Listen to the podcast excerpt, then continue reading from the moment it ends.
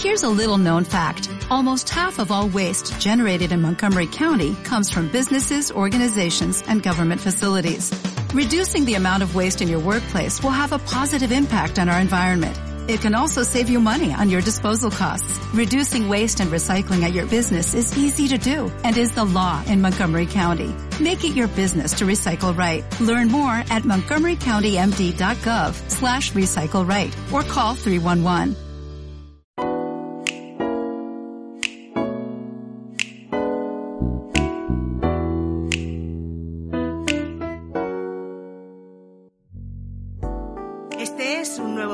De Rebeldes con Causa, el programa magazín de Mundo Obrero Radio, la voz de la mayoría social. Desde este micrófono enviamos un cordial saludo a nuestras y nuestros escuchantes y en especial a quienes hacen posible cada programa con su aportación económica. Para colaborar con Mundo Obrero Radio, ya sabes, puedes hacerlo en nuestra web mundobreroradio.es. Saludamos también a quienes hacen posible este programa, a nuestros colaboradores habituales, Maite Molina, Benito Raval, Joaquín Sánchez, nuestra compañera Magdalena Martínez Bode, en el control técnico Roberto López y Cristóbal Vicente, y quienes conducen este programa, José María Alfaya y Ginés Fernández, nuestro director.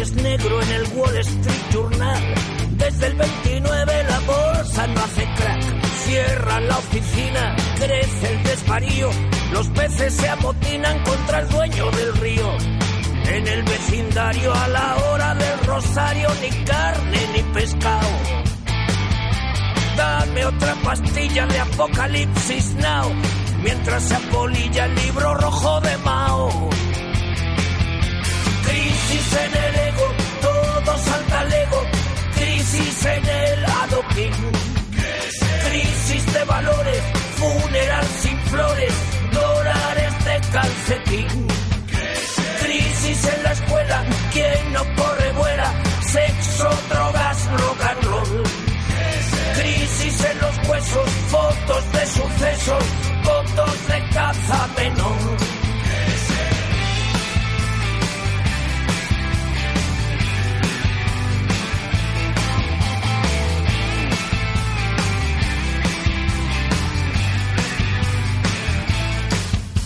dan ganas de nada mirando lo que hay. Ayuno y vacas flacas de Tánger a Bombay. Siglo XXI, desesperación. Este año los reyes magos dejan carbón. Y la gorda soñando que le aborda el crucero un fiero somalí. A ritmo de cangrejo avanza el porvenir, mirándose al espejo de esta España cañí. Crisis en el cielo, crisis en el suelo. Nos encontramos en la fiesta del PC, donde hemos venido a pasarlo bien, pero también a hacer, eh, intentar con nuestro trabajo eh, difundir eh, opinión eh, sobre la realidad social, política y económica y que nuestros oyentes conozcan mejor cómo está la situación y nos encontramos en este stand, en este set de, de Mundo Obrero con Eduardo Garzón. Buenas tardes, Eduardo. Buenas tardes, ¿qué tal? Un placer estar aquí. Vamos a empezar por algo de actualidad que a mí por ser de Murcia me toca. Ahora cuando han sucedido las riadas que, que además tienen en Murcia un efecto cada vez que, que suceden de casi catástrofe, pero es eh, casi por eh, efectos de la, de la mano del hombre, ¿no? Se construye donde no se tiene que construir, bueno, esa es otra historia. Y sin embargo, luego ahora el gobierno regional y el gobierno del Estado lo que han planteado, el que se le van a dar una ayuda, llaman subvenciones, que, bueno, que al final tendrán que devolver en cómodos plazos. Claro, a mí me, me, lleva esto a, una disquisición eh, un poco filosófica. ¿Por qué los afectados por la riada, mayoría social, eh, gente humilde, en la mayoría de los casos, tiene que devolver el dinero que se le da para ayudar para arreglar su casa, recomponer el frigorífico, los, los enseres, y sin embargo los bancos no devuelven 60.000 millones que se le dieron para rescatarlos en la supuesta o crisis? Bueno, yo creo que es una pregunta bastante retórica porque sabemos cómo funciona un sistema económico capitalista en el que Aquí la renta y la riqueza están distribuidas de forma totalmente asimétrica y los intereses económicos que se priorizan son siempre los de la élite, ¿no? Son los mismos que gobiernan, los mismos que ostentan el poder, los mismos que son al fin y al cabo los que reparten el dinero, las oportunidades e incluso los créditos. La banca en este caso es un sector absolutamente privilegiado en un sistema de estas características porque además goza de privilegios que son correspondientes casi en su absoluta eh, totalidad eh, al sector público y sin embargo pues, vienen siendo gestionados por personas privadas. ¿no? Esto lo que quiere decir, desde mi punto de vista, es que la banca tiene que ser pública porque goza de unos privilegios que solo debería ostentar el sector público. Y con respecto a, bueno, a las ayudas que luego hay que devolver, como no son gente poderosa, como no son gente con intereses, como son gente que podríamos decir incluso que les sobra al sistema, muchos de ellos incluso parados, que les sobra, que les empeoran las, las cifras del paro, pues reciben un trato que no es en absoluto privilegiado. Ligado a esta situación, aunque de lejos eh, de lo que viene pueda ser el reparto de la riqueza actual, eh, se habla de una nueva recesión económica, cada cual le pone el apellido que quiere. Eh, ¿Tú qué opinas? ¿Cómo lo ves? A ver, yo creo que cuando uno tiene en cuenta que estamos viviendo en sociedades y economías capitalistas que se rigen por inercia siempre sistemáticamente por ciclos económicos, es decir, a unos años de auge económico le siguen unos años de recesión o crisis. Eso es así desde los inicios del sistema capitalista y no se va a cambiar mientras el sistema siga operando.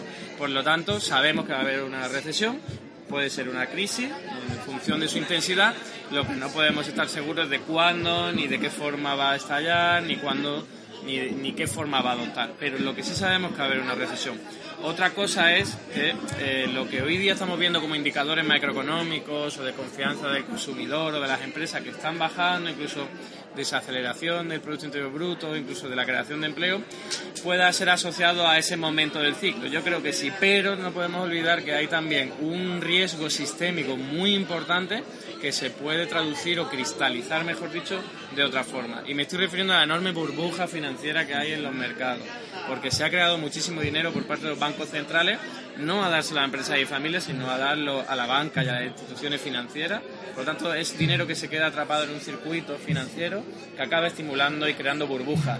Burbujas en la bolsa, burbujas en los bonos, burbujas en activos financieros de todo tipo, como productos derivados, que en algún momento estallará. Y eso también lo sabemos por la evidencia empírica y, también eh, por el sustento teórico, que en algún momento va a estallar. Y lo que no sabemos es si va a ir una cosa aparejada a la otra, es decir, si los indicadores que vemos de recesión van a ir aparejados a este estallido de la burbuja. Eso es algo que no sabemos, puede ser probable. En esta situación, como tú dices, el dinero se queda siempre en un círculo, se queda a un determinado nivel que no le llega a la gente de abajo. Vemos que cada día hay más ricos, pero también cada día hay más pobres, por tanto se agranda, se agranda la brecha. Y vemos o nos dicen que hay cierta información en determinados medios de comunicación que los salarios se han recuperado. En otros medios dice que bueno que eso se ha quedado estancado en esa situación. Eh, lógicamente, si la gente no tiene dinero, lo que se llama el consumo interno, eh, no, no, puede mejorar su nivel de vida, ¿no? Entonces, eh, todo lo que tú nos has contado antes de dónde va el dinero y que eso no se pone en sectores no sé si la palabra productivo sería la correcta, en sectores productivos que pudieran generar empleo, eh, sigue eh, manteniendo las desigualdades actuales? O sea, de hecho, las intensifica, porque hay estudios que incluso nada sospechoso de ser de izquierda, como algunos del, por ejemplo, el Banco Central de Inglaterra, que evidencia que todas estas políticas que se conocen como expansión cuantitativa, realizadas por los bancos centrales, incrementan la desigualdad de patrimonio financiero. Esto quiere decir relacionado con lo que está diciendo, todo ese dinero acaba aumentando los precios de activos financieros. ¿Y quiénes son los que poseen activos financieros? No es la inmensa mayoría de la población. De hecho, si ponemos el ejemplo de las acciones que cotizan en bolsa, en nuestro país solo el 11% de la población tiene acciones de estas características y cuando uno va a ver la capa de la población suelen ser las mayoritarias las que más participación en acciones tiene. Por lo tanto, cuando hay una burbuja en activos financieros y estos se revalorizan y obtienen mucho más precio y por lo tanto aumenta la riqueza, el patrimonio neto, como se conoce en términos económicos, afecta sobre todo a las capas más acaudaladas. Por lo tanto, solo la propia política de expansión monetaria beneficia a este tipo de personas. Esto es algo absolutamente eh, contrastado por la evidencia incluso criticado. Así que si estamos hablando de políticas que además no solo mantienen esa desigualdad, sino que además la incrementan.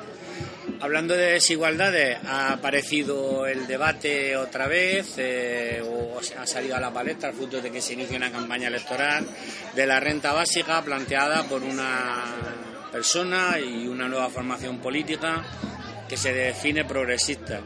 Eh, este debate, eh, en el ámbito del espacio de Izquierda Unida o incluso Unidas Podemos, hay una propuesta concreta en la que tú has trabajado con otra gente, que es el trabajo garantizado. Eh, brevemente, aunque ya lo sé que lo has hecho muchas veces, pero para que a la gente que va a seguir escuchando ahora lo de la renta básica universal para todo el mundo, explícalo. ¿Explico lo que es la renta básica universal? Más que explica lo que es la, la, las diferencias. similitudes entre la renta básica universal y el trabajo garantizado. Bueno, como decía, es un tema complejo, además apasionante, pero sobre todo polémico, porque también da pie a muchísima confusión. Hay gente que piensa que una renta básica es una ayuda monetaria a las personas que lo necesitan. Eso es un tipo de renta. Lo que se propone normalmente es una renta básica universal o incondicional, que quiere decir que es una asignación monetaria por parte del Estado a todo el mundo independientemente de su condición económica. Entonces un ingreso monetario a todo el mundo. Por el contrario, el trabajo garantizado es asignar un trabajo remunerado por parte de lo público, por supuesto, a toda aquella persona que no esté hoy día trabajando y quiera hacerlo. ¿no? Por lo tanto, hay, una, hay un objetivo compartido que es eh, pues bueno, sacar de la pobreza todo toda aquella persona que no tiene ingresos monetarios, pero es verdad que hay otro tipo de objetivos que son transversales. ¿no? En el caso de la renta básica universal se suele defender eh, la libertad que adquiere uno cuando se le da un ingreso monetario y puede decidir por su cuenta qué hacer con esa libertad ganada. ¿no?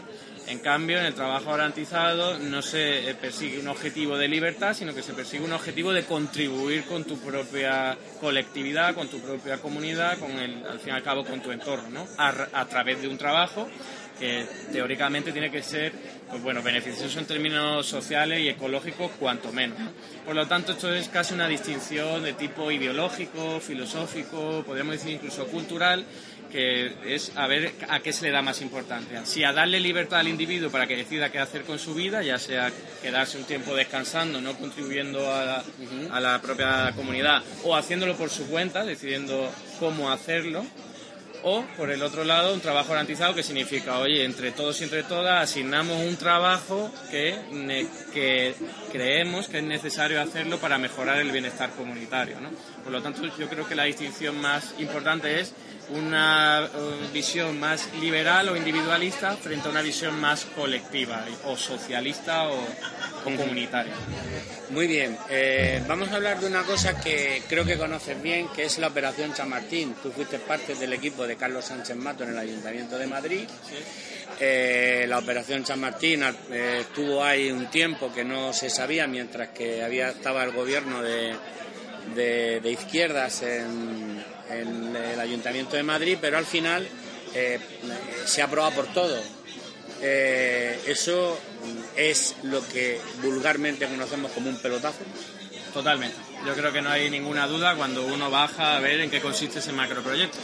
Porque los macroproyectos que además están urbanísticos, que están pensados desde hace mucho tiempo para conceder suelo público para que se haga negocio privado, desde un primer momento nuestro objetivo por parte de Izquierda Unida, en ese equipo que conformábamos, también con nuestros compañeros de algunos de Podemos, normalmente de izquierda anticapitalista, era reorientar, ya que se había iniciado el proyecto, para hacerlo algo mucho más sostenible en términos de movilidad, en términos de sostenibilidad ecológica y, por lo tanto, reducir la cantidad de metros cuadrados que se le cedía al sector privado para que hiciera negocio. Cuando tú reduces mucho la cantidad de metros cuadrados, a las grandes empresas no les sale rentable hacer negocio y, por lo tanto, no pueden sacar una gran tajada a partir de una eh, propiedad pública.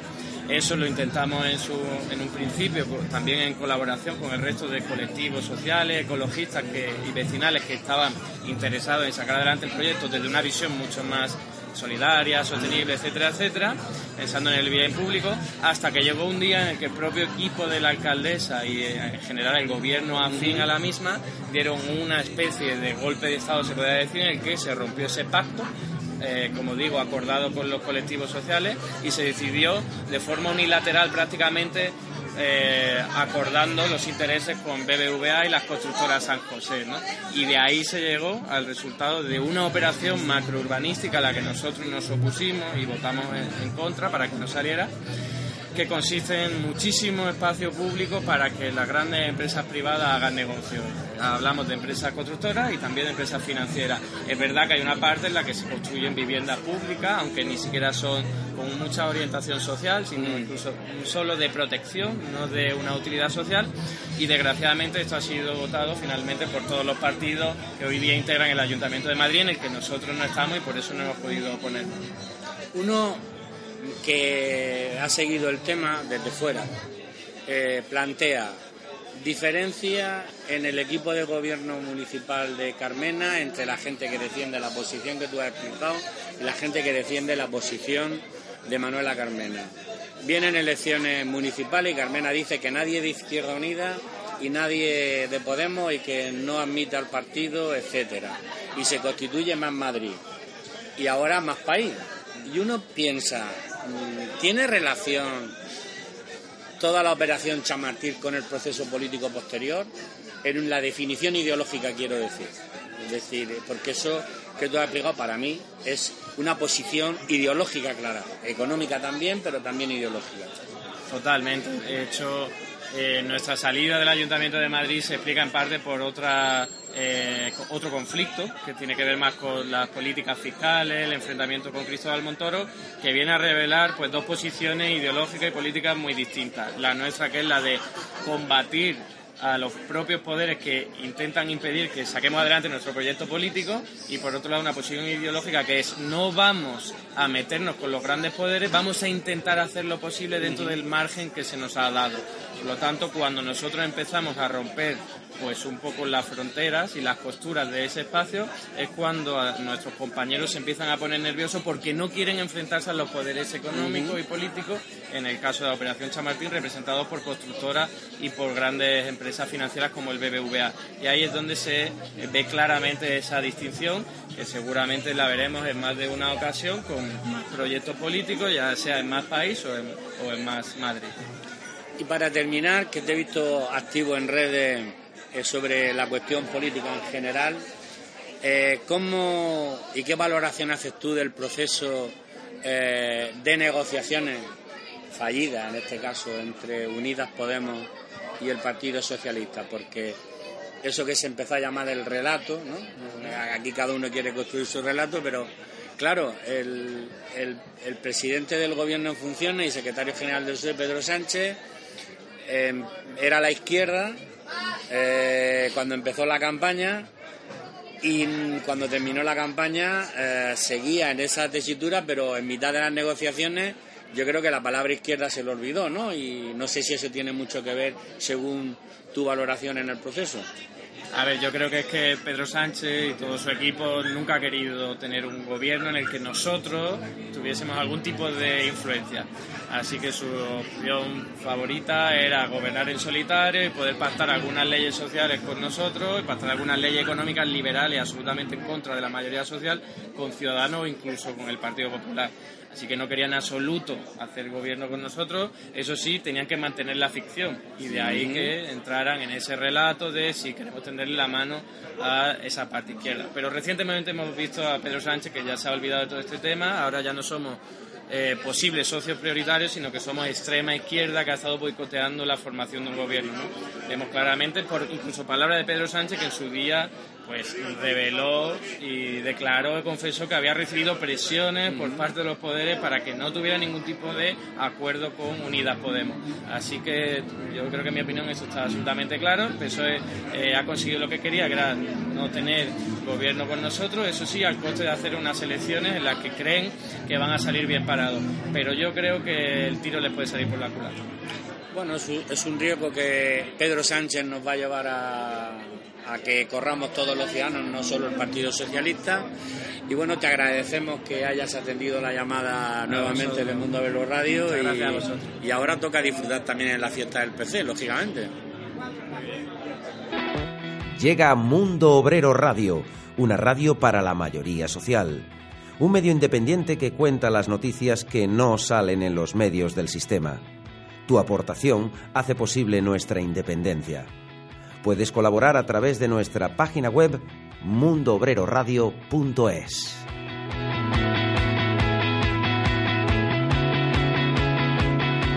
Seguro que en la crisis que viene, las mujeres, hijas o no de Calenda, tendrán un papel protagonista en la denuncia de las injusticias y en la práctica de la solidaridad contra las desigualdades. De momento, les dejamos con Maite Molina y sus hijas de Calenda, que no callan bajo ninguna circunstancia desfavorable. Empezamos con María Teresa León Goiri, que nació el 31 de octubre de 1903, escritora de la generación del 27 y de la que ya hemos hablado, pero podríamos hacerlo eternamente. Y hoy la traemos de nuevo para recordar que fue la responsable de que muchas obras del Museo del Prado no se perdieran durante la Guerra Civil tras el golpe de Estado franquista unos sesenta cuadros, entre ellos las meninas de Velázquez. Teresa fue mucho más que la compañera de Alberti. Queremos cerrar este pequeño homenaje a la autora destacando la hermosa obra que realizaron Carolina Román y Susana Horros, María Teresa y el León, eh, que la estrenaron este año en la primavera de 2019. Un recorrido duro y hermoso sobre la vida de María Teresa, exiliada, enferma de Alzheimer, evocando sus recuerdos, que va perdiendo por la enfermedad de la desmemoria, y su vida junto al poeta y su lucha por la libertad, la cultura y la democracia en España. Una obra que te llena el corazón y los sentidos, imprescindible para entender a una época y a una autora también imprescindible. Seguimos con Fanny Edelman, que murió el 1 de noviembre de 2011. Obrera textil, maestra de música, feminista y marxista, brigadista internacional, defensora de la Segunda República Española, presidenta del Partido Comunista Argentina, defensora de los derechos de las mujeres durante las dictaduras militares en Latinoamérica. Dirigió la Federación Democrática Internacional de Mujeres desde donde impulsó el Año Internacional de la Mujer y el encuentro de la ONU en Nairobi en 1975. Presentó 200 testimonios de familiares y víctimas de la represión de la dictadura argentina ante la Comisión de Derechos Humanos de Naciones Unidas en 1978. Nos despedimos de ella con una afirmación suya sobre la lucha de clases y el feminismo. La lucha es ardua, ganar la subjetividad de nuestros compañeros y al mismo tiempo confrontar mucho más intensamente con la ideología capitalista que apunta particularmente a las mujeres para su política de explotación y dominación de clase, nos exige no desmayar ante las dificultades, no detenernos y actuar. Continuamos con Nadia Anjuman, poeta y periodista afgana, que murió un 4 de noviembre de 2005 asesinada a golpes por su marido, que según parece no soportaba que ella escribiera. Nadia terminó secundaria pese a estar dos años interrumpidos sus estudios porque los talibanes prohibían a las mujeres leer y escribir. Prohibición que alcanzaba prácticamente todas las cotas de la libertad. No podían trabajar, ni mostrar sus rostros, ni reír haciendo ruido. Su primer libro de poemas se llamaba Flor de Humo, y en, él escribía sobre la opresión que sufrían las mujeres afganas. Con un breve retazo del mismo les dejamos con ella. Estoy enjaulada en esta esquina, llena de melancolía y pena. Mis alas están cerradas y no puedo volar. Soy una mujer afgana y debo lamentarme. Terminamos felicitando a la actriz española Asunción Balaguer, que nació el 8 de noviembre de 1925 por su 94 cumpleaños. Estudió teatro y filosofía y letras. Tiene una intensa carrera artística que suspendió temporalmente para encargarse de la crianza de sus hijos y de su compañero Francisco Raval, y que resulta que es abuela de nuestro querido compañero de Mundo Obrero Radio, Liberto Raval. Tiene una extensísima biografía en el mundo del teatro, del teatro, el cine, el cine y la televisión. Ha obtenido multitud de premios, entre ellos, entre ellos el que recibió con 87 años como mejor actriz de teatro el premio Max de Teatro. Y queremos recomendar desde este espacio el documental Una mujer sin sombra, sobre su vida, dirigida por Javier Espada. Una mujer a la que la soberbia nunca la ha acompañado y cuya ternura, entrega y humildad han sido señas de identidad por lo que todas la recordamos. Terminamos con una contestación suya a una entrevista que le hicieron cuando cumplió 90 años a propósito de su longevidad y su vida laboral en activo. Estoy muy agradecida, sobre todo porque cuando eres mayor valoras mucho que se acuerden de ti. Por todas ellas, por su memoria, su dedicación y su resistencia. Sean felices y nos oímos en las ondas de Mundo Obrero Radio.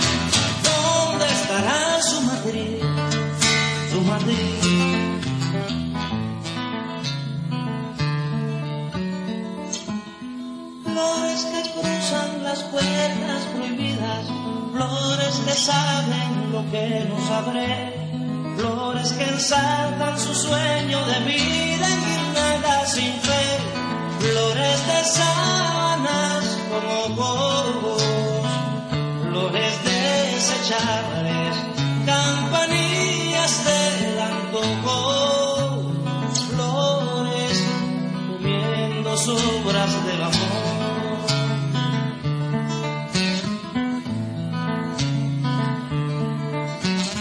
Brotan, rebotan, explotan por quinta avenida. Son arrancadas y parten con aire veloz.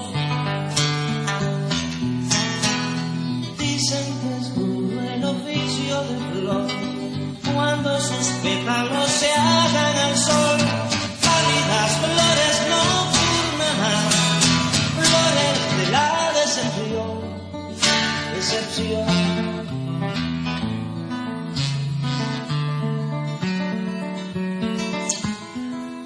flores que cruzan las puertas prohibidas, flores que saben lo que nos va flores que ensartan su sueño de vida.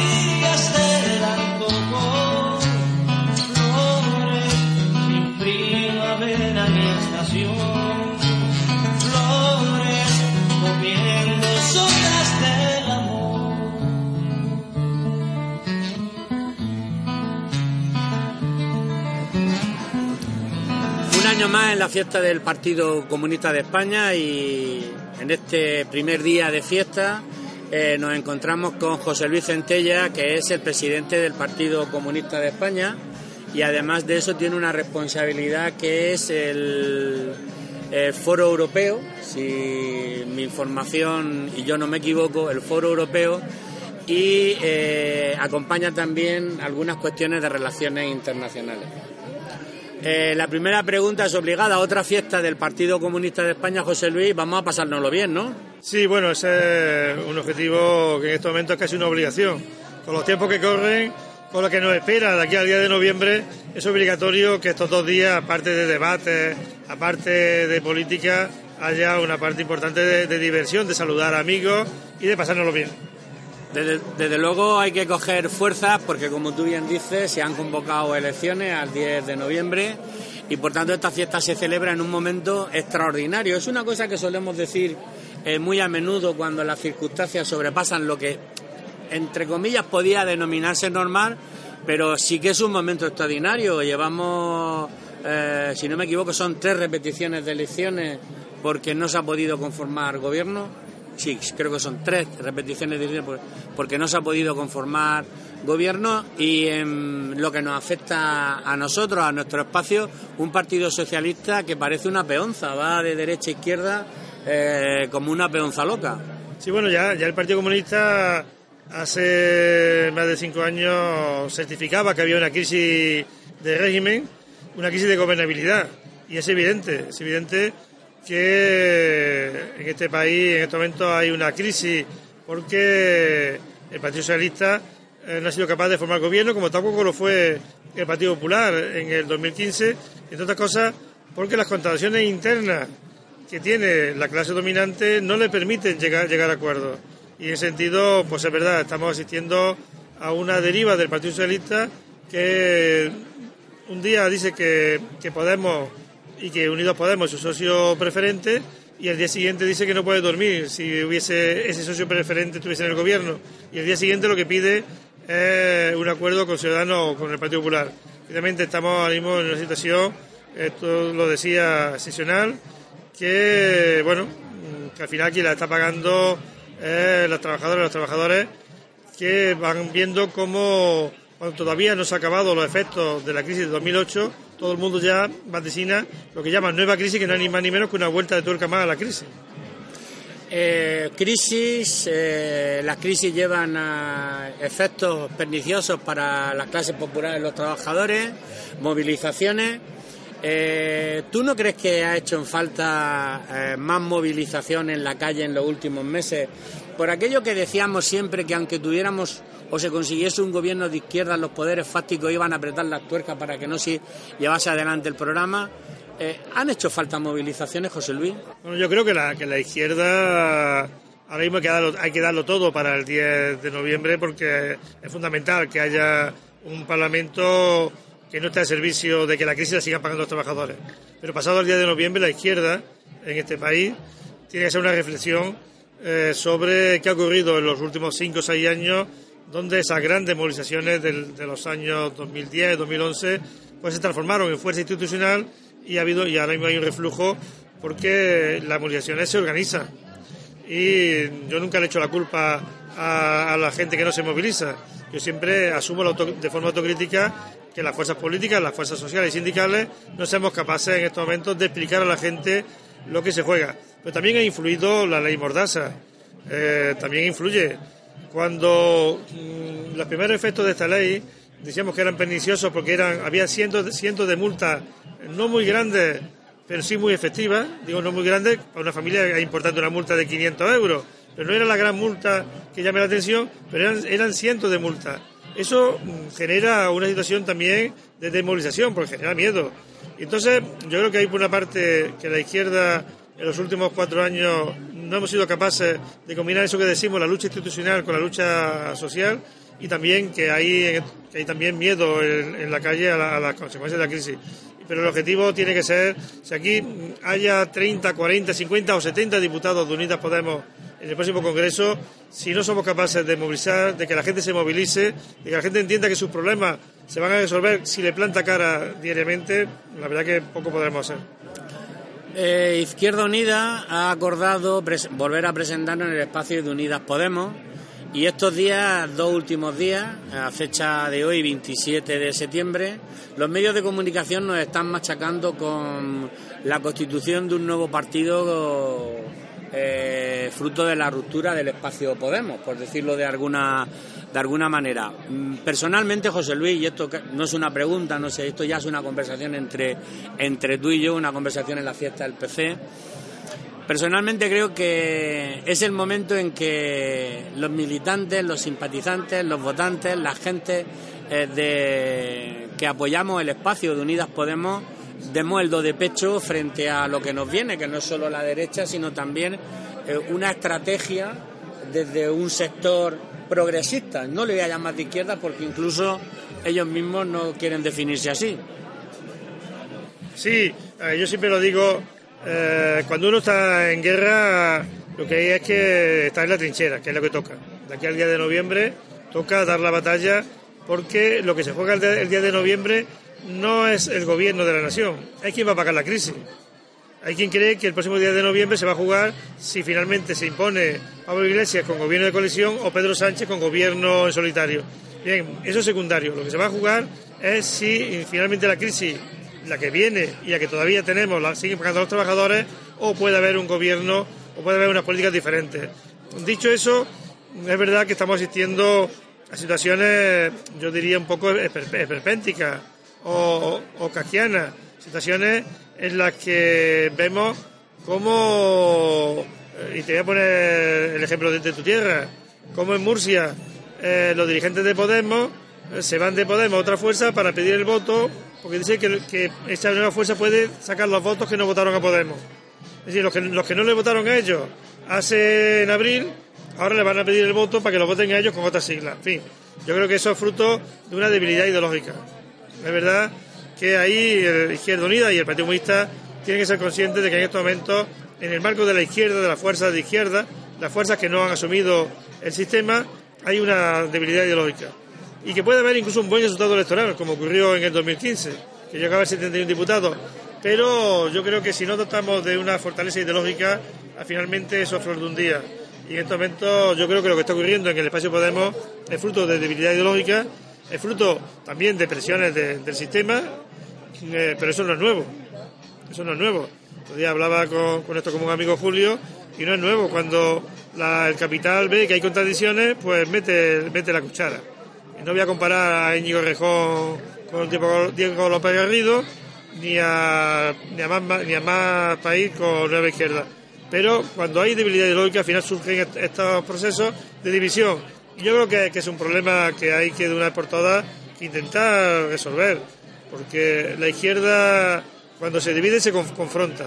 La derecha se ha dividido circunstancialmente porque había un momento que tácticamente le podía interesar, se está reconfigurando porque ya, ya Vox ha hecho su papel, ya Ciudadanos ha hecho su papel y ahora toca de nuevo reconfigurar la, derecha, ¿no? Eh, y se está haciendo la carrera, pasó ya con Rosa Díez, pero la izquierda mm, cuando se divide se confronta y hay rupturas que duran, iba a decir décadas, yo diría que algunas llamamos por camino de, camino de un siglo, ¿no? Por lo tanto, es muy, yo creo que la base de lo que, de lo que hablamos es la debilidad ideológica. Bueno, pues en otro momento hablaremos del mundo mundial, pero hoy podemos decir, presidente del Partido Comunista de España, que a las comunistas y a los comunistas lo que nos toca en los próximos meses hasta el 10 de noviembre es apretar los dientes, tirar para adelante y darle una lección a los poderosos de que no podrán con nosotros? Sí, con toda seguridad. El objetivo de las fuerzas de la derecha, del capital, de aquí al 10 de noviembre es convertirnos en una fuerza, vamos, prácticamente... Eh, invisible y por lo tanto la única visibilidad la vamos a tener si las comunistas, la gente del partido, que además somos los que sabemos hacer campaña entre, nosotros, pues eh, de nuevo retomamos esa campaña. Ahora, también es verdad que no hay que pasar página, también es verdad que hay que aprender. Yo no le voy a pedir a los militantes la, fe del carbonero, yo le voy a pedir que hagan un esfuerzo, una vez más, una vez más, que hagamos un esfuerzo para dejarnos la piel de aquí al 10 de noviembre. Pero también asumiendo el compromiso, en nombre de la dirección del partido, de que vamos a hacer una reflexión, de que tenemos una conferencia que habíamos convocado y que se va a tener que pasar mes y medio por la cuestión electoral, pero que hay un compromiso porque hay que, hay que replantearse la convergencia.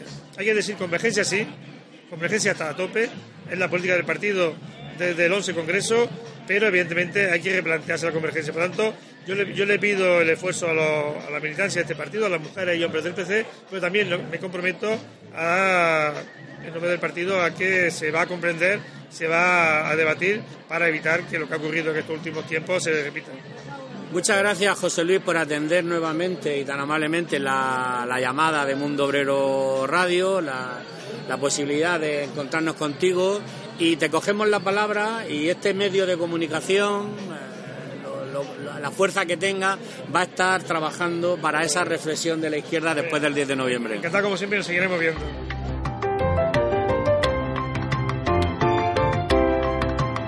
Estás escuchando Rebeldes con Causa. Siente el pulso de las calles en mundobreroradio.es.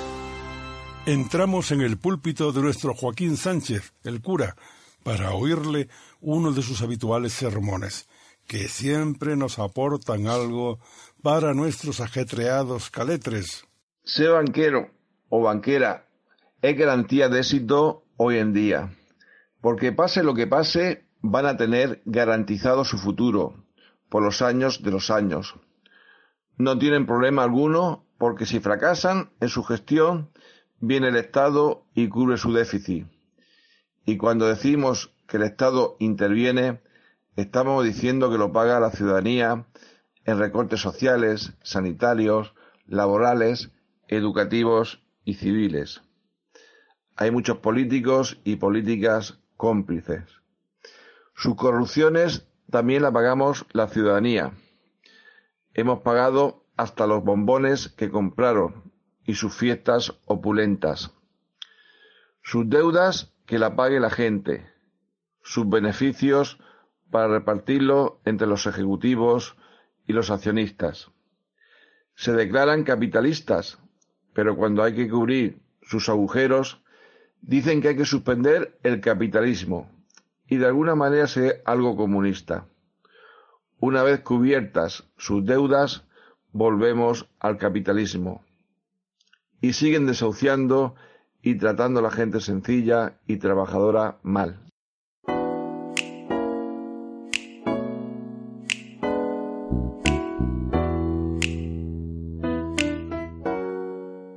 Ya nos toca la despedida y la recomendación final de que no se olviden que tenemos que defendernos en las urnas. Los que actúan con implacable voluntad de beneficiarse a costa de nuestros derechos sociales y económicos, los que enmascaran los más profundos problemas bajo un patriotismo de boquilla y pandereta, están ahí, haciendo el papel de preocupados por el porvenir de la patria.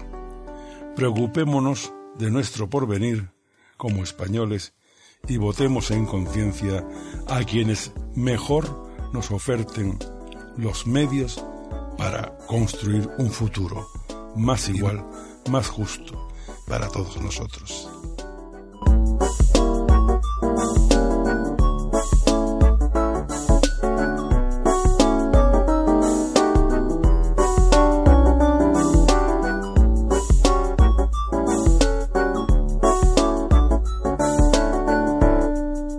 Que podamos seguir haciendo una radio libre y sin ataduras al capital, necesitamos tu ayuda. Hagamos lo posible. Colabora con Mundo Obrero Radio a través de nuestra web mundoobrero.radio.es.